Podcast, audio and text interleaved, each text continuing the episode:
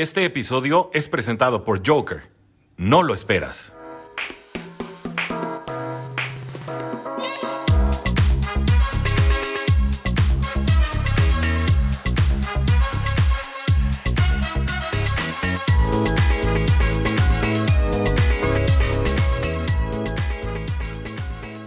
Muy buenas tardes, tengan todos ustedes amigos de Cuarto Gold Dolphins, este es su amigo Tigrio que les da la más cordial bienvenida a este su espacio Cuarto Gold Dolphins, porque la NFL no termina y los Dolphins tampoco. Amigos, estamos hoy, estamos hoy, ahora todavía yo en, no, ya no, ya no es lunes, ya es martes, amigos, martes, martes 6, no, martes 7 de diciembre, amigos, emisión, episodio, capítulo 222 de este su podcast Gol Dolphins, amigos, su programa diario o casi diario sobre los Miami Dolphins en español, amigos.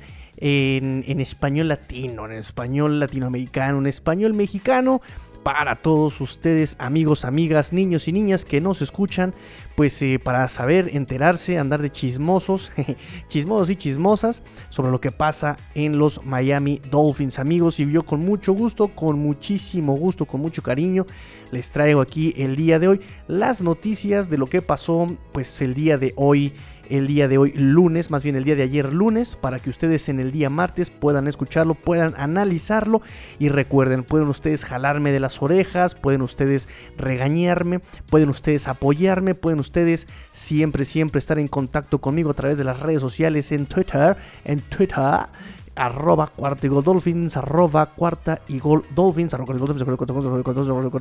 cuarta y gol dolphins, amigos. Entonces, bueno, eh, ahora les voy a pedir un mega favor, enorme favor, enormísimo favor.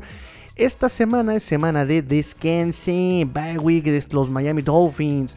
Entonces, entonces, entonces, entonces no va a haber previa, no va a haber nada. Pero, pero, las actividades de este programa, de este episodio, de este equipo no paran, no terminan. Entonces, eh, bueno, ¿qué les parece si hacemos un, una serie de podcast con eh, pues ustedes de invitados, amigos, para analizar lo que ha estado pasando en esta primera parte de la temporada dividida por eh, la semana de descanso? No es la temporada, no es la mitad de la temporada, evidentemente.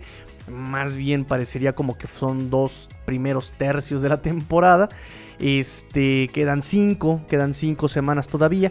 Pero me gustaría saber su opinión, me gustaría saber eh, lo que piensan, me gustaría saber siempre todo lo que, lo que tienen. Y pues me gustaría siempre eh, invitarlos a este su podcast, amigos y amigas. Entonces, por favor, ya saben, escríbanme arroba cortigo dolphins, atrévanse, por favor, atrévanse, amigos, atrévanse. Este, también voy a ver si podemos encontrar algún invitado extra. Eh, seguramente vamos a ver si podemos encontrar disponible. Han sido horarios muy complicados los de nuestros amigos de Mundo Dolphins. Entonces igual invitamos nuevamente a este Fer, invitamos a este Huguito Manero, eh, a Ancho Esteves, me gustaría mucho invitarlos también, recuerden que ellos tienen sus propios proyectos, eh, los cuales son muy recomendables amigos, son muy recomendables también seguirlos a ellos, hablan mucho de los Miami Dolphins, obviamente Huguito Manero, Fer, Ancho Esteves está más clavado con su proyecto de fútbol en España, lo cual también está padrísimo, si hay algún español o algún interesado en el fútbol de España, pues por favor sigan a Ancho Esteves. Tiene un proyecto muy interesante. En fin, eh, y bueno, voy a ver si podemos contactar a este, pues no sé, con eso de que perdí mi número telefónico, ¿verdad? No sé si me reconozcan nuevamente ahí Alfredo Tames. Vamos a ver si lo podemos invitar. Al coach Carlos Rosado también para ver cómo, cómo ve a este, también quizá a Juan, Juan, Juan Jiménez de QB Nerd, ¿no? Para, ver si, si este si acepta tener un programa esta semana con nosotros, que pues no va a haber mucha previa, ¿no? No va a haber mucho análisis de semana de descanso, pero bueno, nosotros no descansamos. Y repito, extiendo la, invitación a todos ustedes, amigos, amigas que nos escuchan, para ver si alguien se quiere trepar. Incluso eh, recuerden, tenemos el TDS Late Night Show, ahí pueden participar todos, no hay ningún problema. Pero el sábado, ahí también, este, pues no va a haber previa, no hay muchas preguntas que podamos hacer, ahí podamos, pues invitarlos a todos ustedes y ver qué, qué podemos platicar, ¿verdad? ¿Qué podemos platicar, amigos amigas? Entonces, bueno, habiendo, ahora sí que ya, habiendo hecho el, aviso parroquial, pues listo, vámonos a empezar el programa de el día de hoy. Um, and like I said, thank you guys very much for being here. I hope you guys enjoy. And uh, let's get the crowd going. Let's get the crowd going for practice.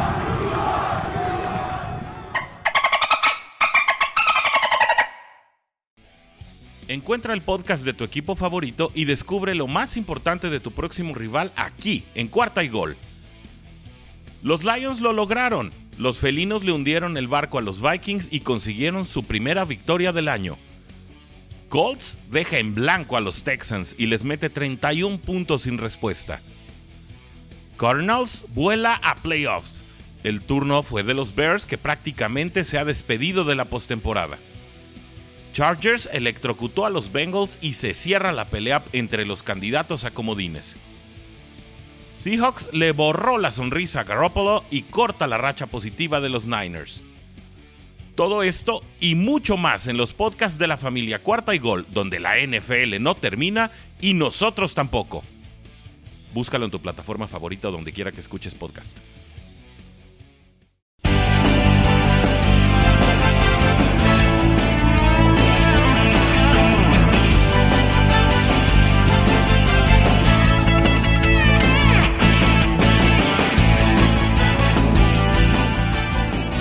Pues amigos, ¿qué les parece si empezamos rápidamente con la conferencia de prensa que hubo de Brian Flores justamente el día lunes, la sesión de Zoom que hubo el día lunes?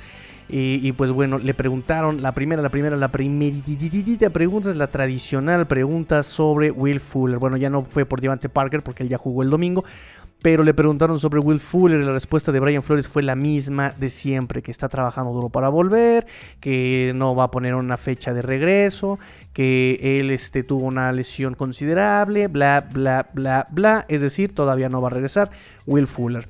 Eh, también le preguntaron, el corredor, de, eh, el corredor Malcolm Brown también estaba en Injury Reserve.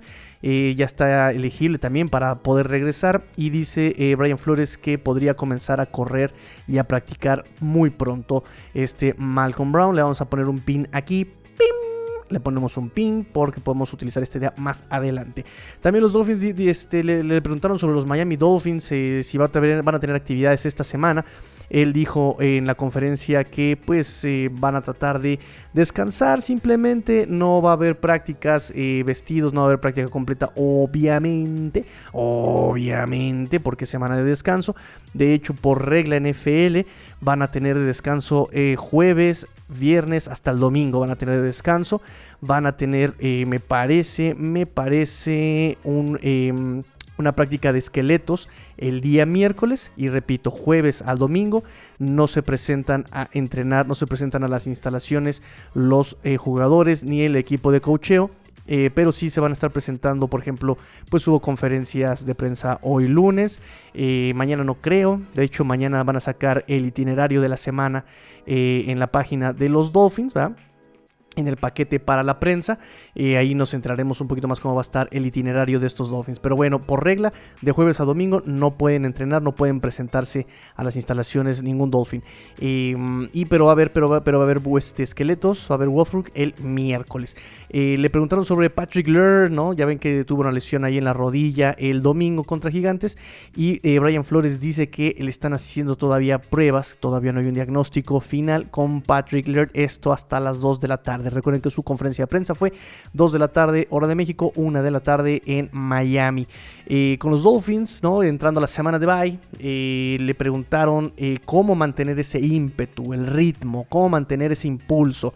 Y Brian Flores dice que el mensaje para sus jugadores es descansar un poco, alejarse un poco del juego, ¿no? del fútbol y recargar la batería, nos dice Brian Flores. Eh, sobre todo a Tagovailoa le preguntaron que cómo, cómo, ve su desarrollo. Él dice que se siente, que cada vez se siente más cómodo, eh, que cada vez se siente más en confianza, más confident y bueno, que eso se puede ver en su juego, el juego de Tua. Respecto a las celebraciones en el campo, seguramente con eh, motivo del el Kamehameha que tuvo Adam Butler cuando capturó a eh, Mike Lennon. Em, dice que es bueno ver a los jugadores apoyándose entre sí, ¿no? Esa hermandad, esa familia, poner al equipo primero, esa cultura que Brian Flores está tratando de implementar desde el 2019 hasta la fecha.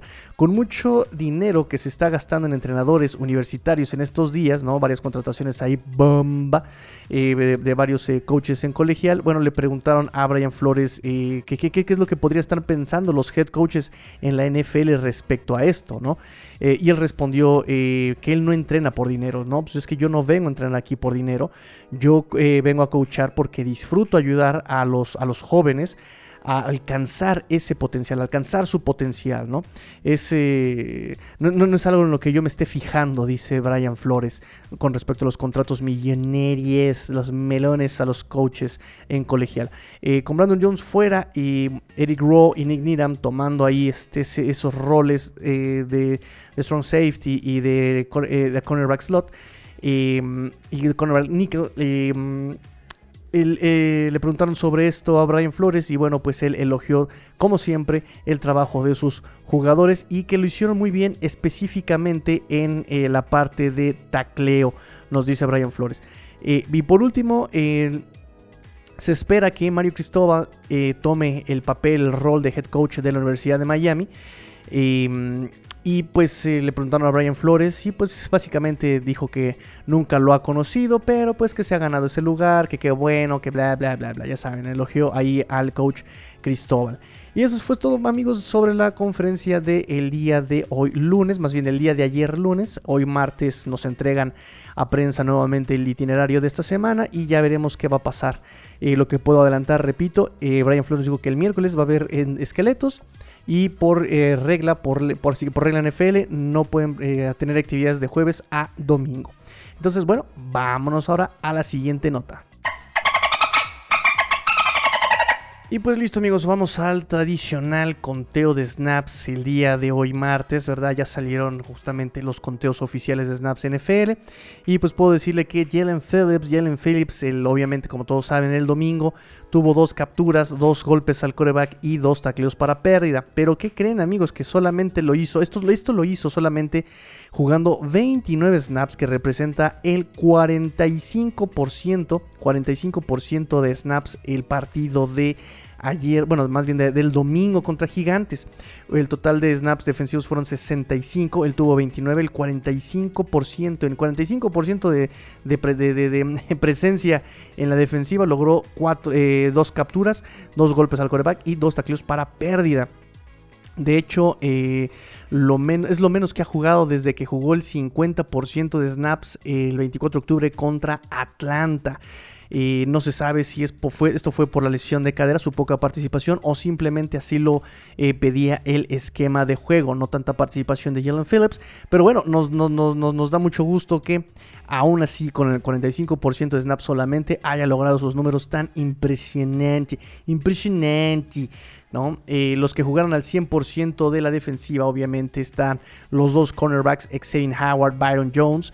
Y también ya clásico, clásico, que ya se estaba cumpliendo menos el partido de la semana pasada, es eh, Jevon Holland el safety.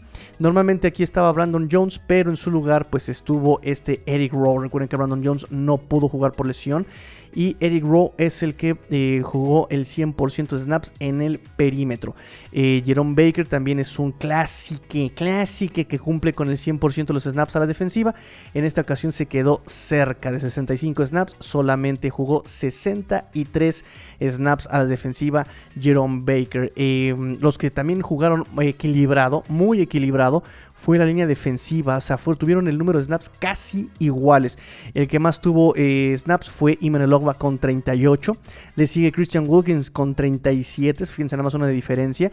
Eh, después le sigue este Raquan Davis, 34 eh, snaps. Y los que menos jugaron snaps fueron Zach Sealer y este Adam Butler con 33. O sea, los tres de 33 a 37 snaps jugaron la línea defensiva muy parejos todos, o sea, empiezan a encontrar ritmo, un juego equilibrado, ahí está la rotación para estarse generando presión, presión, presión, mantenerlos frescos contra la carrera. Me parece excelente esta versatilidad que manejan los tres, incluso Adam Butler que empezó, eh, que empezó flojo y que poco a poco ha ido, eh, y flojo en participación, eh, porque a mí me gustaba cómo estaba jugando Adam Butler y también estaba haciéndolo muy bien en la pretemporada, pero le estaban dando poca participación a Adam Butler y de hecho quien entró al quite cuando se lesionó este Roquan Davis fue justamente John Jenkins. Ahora John Jenkins está de plano muy desaparecido en, participaciones en, snaps desde ya hace como 3-4 semanas.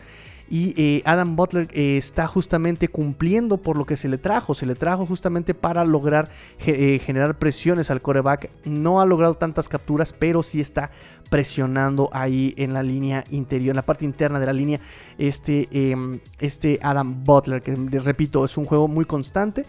Y no sé si ha llegado ya su promedio de capturas. Me parece que su promedio de capturas es 5 capturas por temporada, una cosa así.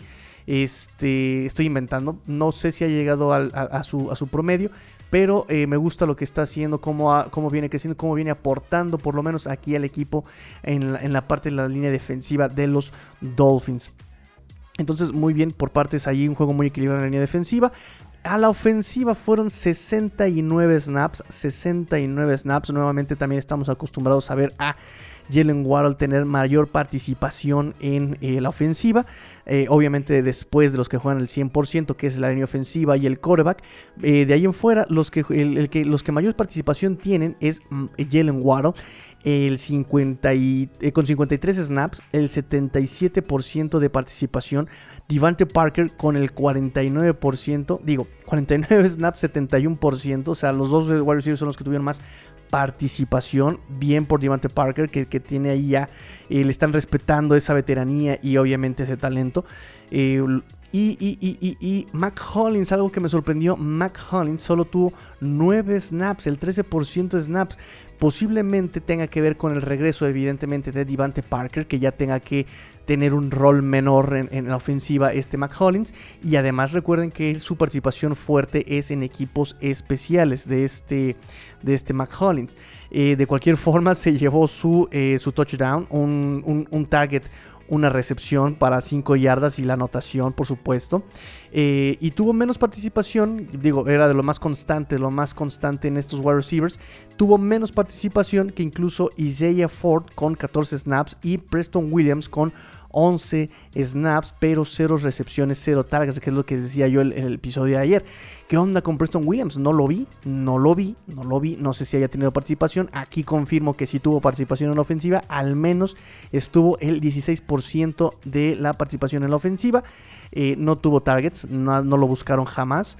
Em, y bueno, ahí está. El que tuvo también mm, participación, eh, digamos, relevante, relevante, 40 snaps.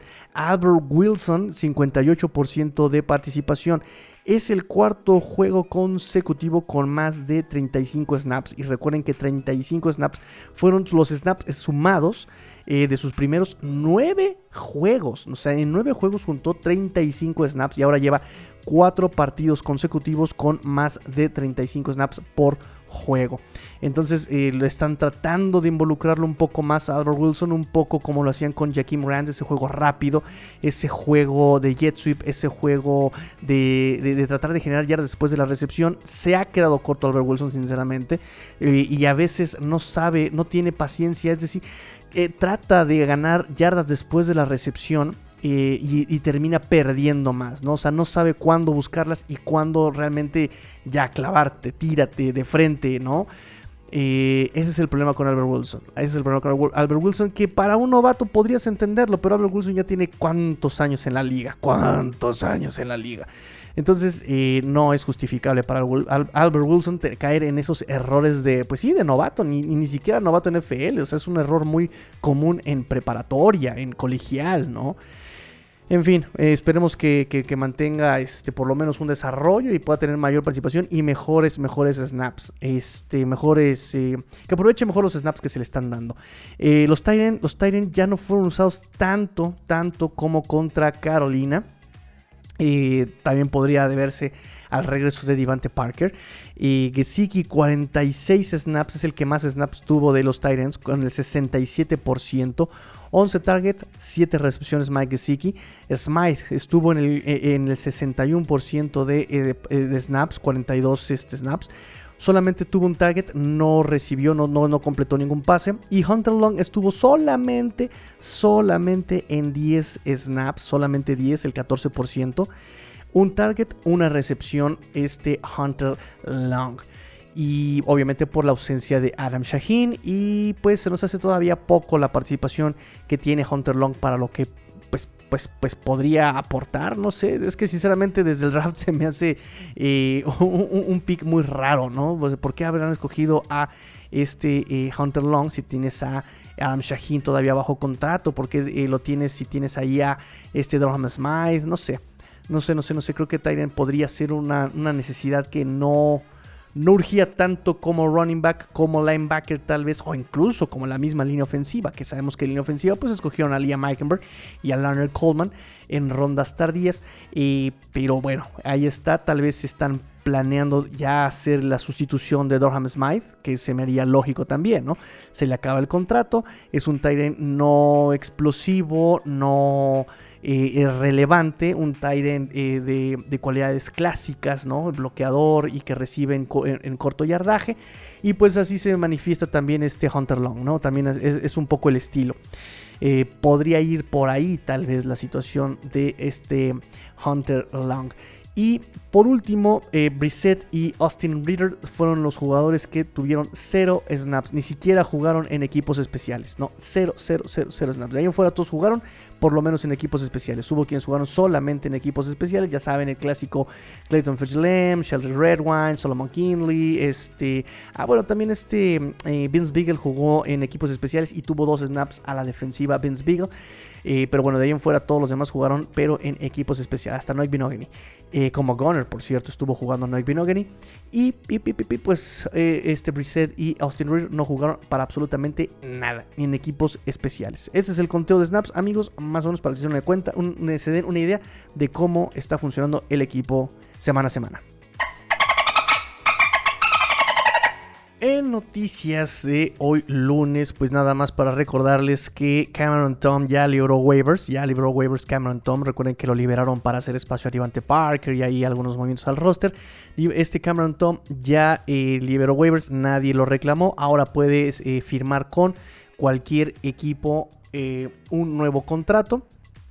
Y pues no nos extrañe que lo volvamos a ver contratado en el Practice Squad próximamente, ¿no? No, no que no nos extrañe. Eh, también, pues, movimientos al roster sería que Sheldon Redwan ya regresa al Practice Squad. Me parece, me parece que por regla, como ya lo subieron en elevación estándar a juego para el domingo desde el Practice Squad, me parece que o lo contratas o lo cortas. Tengo entendido. Si no lo contratan los Dolphins al roster activo, van a tener que cortarlo y van a tener que, pues obviamente, entrar a proceso de waiver. Este eh, Sheldrick Redwine, el safety, que solamente ocupan, obviamente, en equipos especiales. Ahí está eh, los movimientos al roster. Eh, Patrick Laird, como bien decía este, el coach Brian Flores, aún no tenían como tantas pruebas, pero Tom Pelicero, después de las 2 de la tarde, nos dice que tal vez veamos eh, varias semanas fuera a Patrick Laird porque tiene una posible ruptura posible ruptura del MCL, o sea, del ligamento colateral medial, nos dice Tom Pelicero. Entonces podríamos ver tal vez a entrar a Patrick Laird al injury reserve y salir del injury reserve a Malcolm Brown. Recuerden que pues Philip Lindsay ya este, se perdió el partido del domingo contra Giants. Tiene una semana para recuperarse la del bye y ojalá pueda ya entrenar en la semana 15. Este Philip Lindsay que sí nos hizo, nos hizo falta, ¿no? que, en medio partido se vio la diferencia con un running back como Philip Lindsay. Y eh, fíjense que eh, contra, contra Gigantes, este... Eh, Sobon Ahmed y Miles Gaskin sigue, lo siguen metiendo a correr por el centro todavía. Siguen ahí neceándole estos, estos running backs. Perdón, estos coordinadores a meter a correr por el centro a estos running backs que no cumplen con esas características, como si lo puede ser Philip Lindsay por cuerpo. A lo mejor está chaparro, pero sí está más, más, más pesado. Este eh, Patrick Laird, eh, Patrick Laird, ¿qué digo? Este Philip Lindsay. Y además Philip Lindsay tiene una mejor decisión. Decide muchísimo más rápido, no duda tanto en la línea, aprovecha y explota los huecos de mejor manera que Miles Gaskin y que Sovon Ahmed. Entonces, bueno, pues eh, no nos extrañe que entre Patrick Laird, perdón, sí, que entre Patrick Laird al Injury Reserve y salga y activen a este Malcolm Brown del Injury Reserve próximamente, ¿no? Es semana de bye, vamos a ver cómo, cómo manejan eso, e, e, esa lesión de Patrick Laird. Eh, en los Miami Dolphins. Otra noticia de lunes es que, eh, bueno, pues los, nos enfrentamos a los Jets en la semana 15, ahora en el Hard Rock Stadium. Eh, ya con Zach Wilson, por cierto, lo cual va a ser algo divino de ver, ¿verdad? Porque si Joe Flaco con su experiencia contra Blitzes apenas pudo, vamos a ver qué va a pasar contra Zach Wilson, que obviamente va a cambiar el esquema de juego para aprovechar a Zach Wilson. Pero ahora lo va a hacer sin eh, una de sus armas menos, que es este eh, Corey Davis. Ya también dijo Robert Sala, confirmó que no va a jugar Corey, Corey, Davis porque pues tiene una lesión que termina con su temporada y va a necesitar, va a requerir va a requerir cirugía. Entonces se quedan sin Corey Davis. Él tuvo eh, tres recepciones para 35 yardas en ese juego en el MetLife Stadium contra los Dolphins. Y pues va a ser un arma menos para eh, estos, estos Jets. Vamos a ver también el estatus de Michael Carter. Eh, tal vez lo podamos ver en ese partido también. Y lo cual pues es malo para los Dolphins porque pues no pudimos detener a este, a este Michael Carter el domingo y estuvo corriendo de lo lindo cuando estuvo activo en ese partido este eh, Michael Carter. Entonces también hay que ver, hay que sondear esa, esa, lesión de Michael Carter. Pero bueno, la noticia es que Corey Davis ya sale de la temporada eh, con los Jets. Mm, y, pues listo, listo, listo serían todas las noticias. Muchos me preguntan sobre playoffs, así como que qué, tantas chances hay de que los Dolphins lleguen a playoffs. Miren, todavía quedan cinco semanas, todavía quedan cinco semanas. La, conferencia americana está todavía muy, muy loca. Yanni, la gente está muy loca. y, no sé, no, no, el que hizo esa canción no conoció la conferencia americana seguramente. Ahorita los Patriotas con la victoria, eh, me parece de hoy lunes, están como el primer sembrado. Em, después se sigue Tennessee, Baltimore, Baltimore, Kansas City. Em, vamos a ver, vamos a ver. Aquí está esta lista.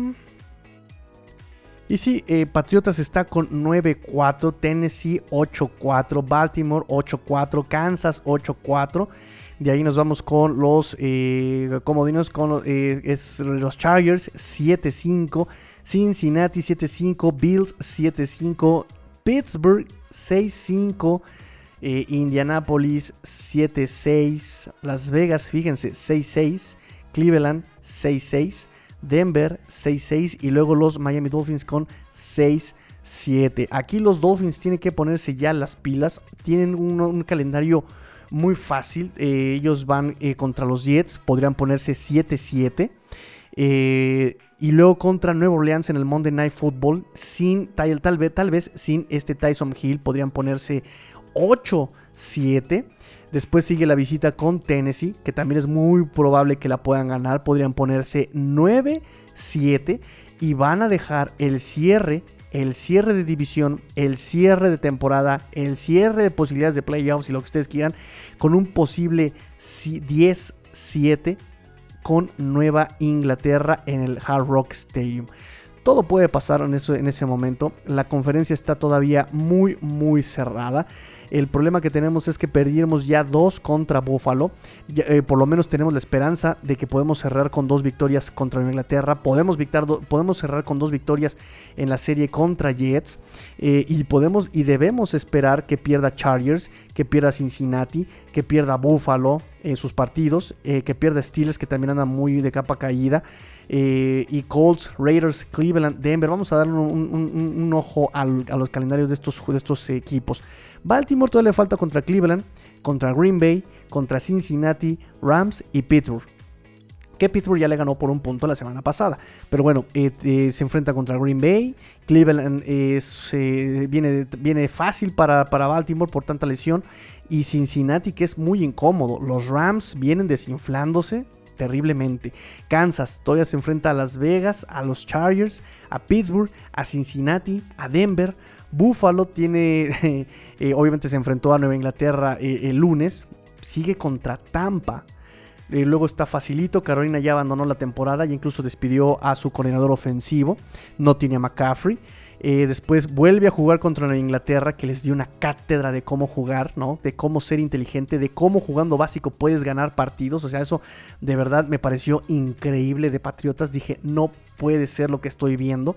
lo esperaba, La verdad es que lo esperaba, no lo comenté con Rudy Jacinto, ¿no? Oye, ¿qué onda con, este juego de lunes y implicaciones divisionales, ¿no? Y aunque era favorito Buffalo, yo dije, tiene que ganar Patriotas. Eh, de hecho, eh, eh, no hubo round table la semana pasada porque, pues obviamente, porque asalto, ¿verdad? Porque asaltaron al tigrillo. Entonces fue justamente en el momento que íbamos a grabar el round table. Eh, pero yo tenía como, como ganador a Patriotas justamente por la constancia y por la forma en que podían manipular el playbook. Este lunes viene la, la, ventisca, ese aire tan terrible. Obviamente tenían que correr. Quien tenía el mejor cuerpo de corredores era Patriotas y lo iban a explotar y lo explotaron solamente tres intentos de, de, pases para Mac Jones en todo el juego. Y aún así ganaron. Fíjense nada más, amigos, ganaron, ¿sí?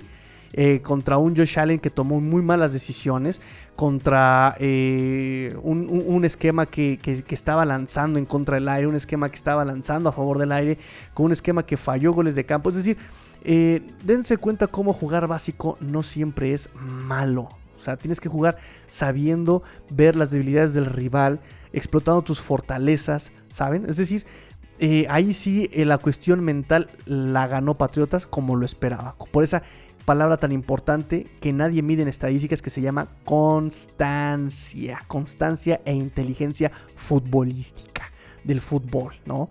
Entonces, bien, bien, bien ahí este, un, ejemplo de cómo sí se puede ganar jugando básico y sin lanzar pases. Eh, entonces, bueno, Búfalo pues se le toca Tampa, Carolina, otra vez de Inglaterra, Atlanta y Jets. Un calendario muy fácil también si no fuera por Tampa y por eh, Nueva Inglaterra a Buffalo Chargers, que también ya viene desinflándose tal vez. Eh, le toca Giants, Kansas, Houston, Denver y Las Vegas. Cincinnati va contra San Francisco, Denver, Baltimore, Kansas, Cleveland.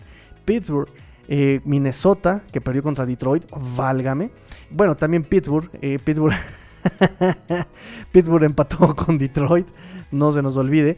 Este, Minnesota, Tennessee, Kansas, Cleveland y cierran en Baltimore.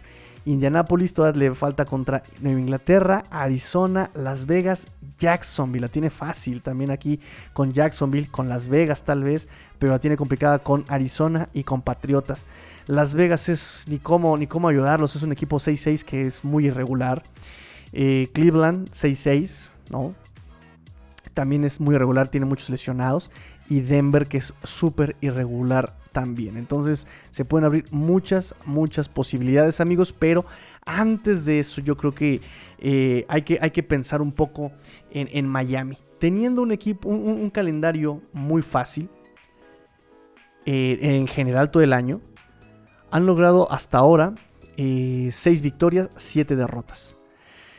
Le han ganado equipos como Houston, como Jets, como Giants, ¿saben? Eh, realmente son victorias que, no nos sirven mucho de parámetro a Carolina. Creo que la victoria sí realmente contundente contra un equipo contendiente sería Baltimore. De ahí en fuera nos dejan con equipos pues, pues, pues que eran ganables, o sea, tenías que ganar sí o sí.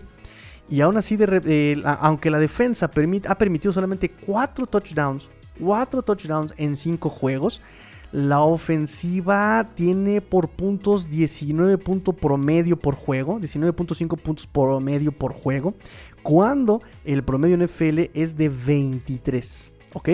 Los equipos especiales, pues no hay regresos de patada. No lo hay. Han puesto a Jevon Holland en despejes. Han puesto a eh, Jalen en kickoffs. Eh, los dos han sido muy regulares. No hay un regreso conciso, no hay un regreso constante. Eh, además de que las patadas de gol de campo las ha estado fallando este eh, em, el muchacho Jason Sanders.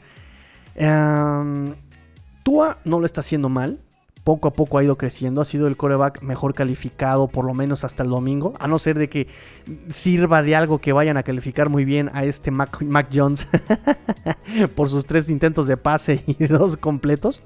Este, pero bueno, eh, por lo menos hasta la jornada dominical, Tua fue el mejor calificado en Pro Football Focus. No tiene línea ofensiva, no tiene juego terrestre. Ya volvió Divante Parker. La pregunta es por cuánto tiempo va a estar sano Divante Parker. Este, lo que necesita Tua obviamente es una mejor línea ofensiva, un mejor juego terrestre, por lo menos más constante, que desahogue presión este, en el esquema. y obviamente que llegue un arma más, ¿no? O sea, sea Fuller, sea quien sea, pero que haya un poquito más de variedad, ¿no? O que Will Fuller se, despierte con unas cachetadas guajoloteras, pero, pero ya vimos que cualquier cosa que le pasa a Jalen, a, este Waddle, nos ponemos a llorar, ¿sí? Entonces eh, necesitamos que diversifique. Si de por sí ya está diverso el esquema este, de los Dolphins, o sea, nueve, nueve objetivos de Tua el domingo pasado pero el que está haciendo toda la producción es Jalen Waddle. Entonces necesitamos más ahí. Eh, entonces creo, creo que antes de estarnos preguntando playoffs, creo que primero hay que preguntarnos a qué llegamos a playoffs. Hay que primero ser más constantes en el juego propio, arreglar estos problemas a la ofensiva tal vez. Eh, eh, repito, no jugar básico no es malo. O sea, si, ustedes piensan que estoy refiriéndome a un juego explosivo en yardas por pase, no. Simplemente necesitamos eh, un poquito más de ayuda en la línea ofensiva. Necesitamos ayuda en el juego terrestre. necesitamos ayuda en equipos especiales. Y, obviamente rodear a Tua de, lo que necesita, que es la diferencia entre, entre Patriotas, por ejemplo, que ha, rodeado a Mac Jones en su primer año de una buena línea ofensiva, por lo menos regular, decente. Eh, porque también estuvo ahí golpeada por lesiones, eh, y, un esquema que le beneficia, o sea, no tiró un solo pase este Mac Jones, tres intentos de pase, dos completos, 19 eh, yardas si no mal recuerdo, Si eso hubiera pasado con Tua, ya lo hubieran colgado. Relájense, relájense, relájense, relájense, ¿sí?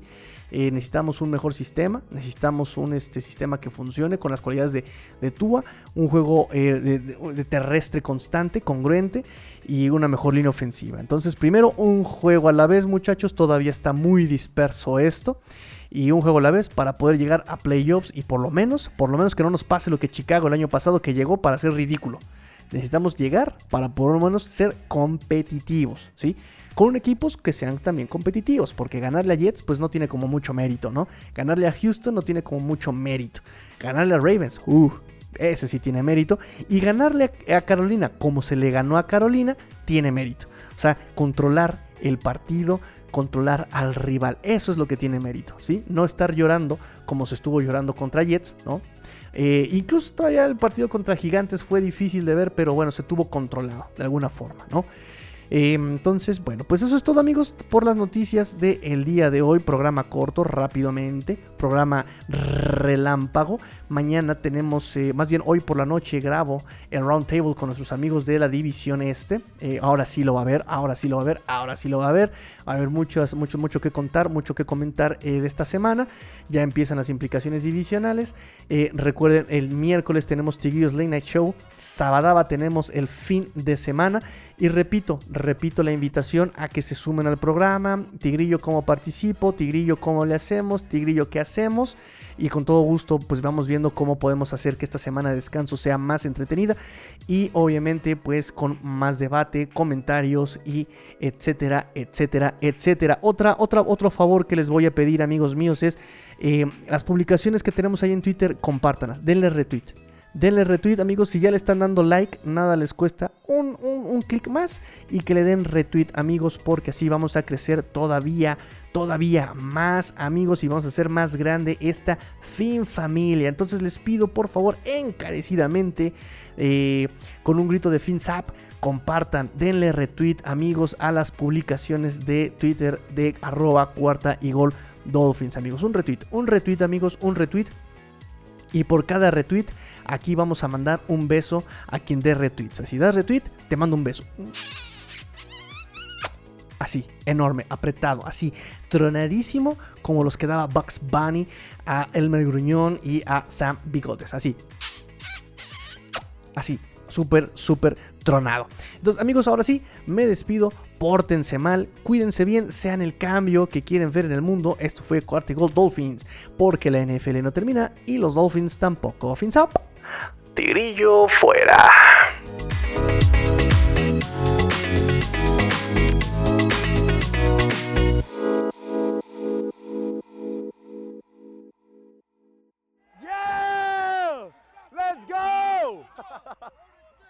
Let's go!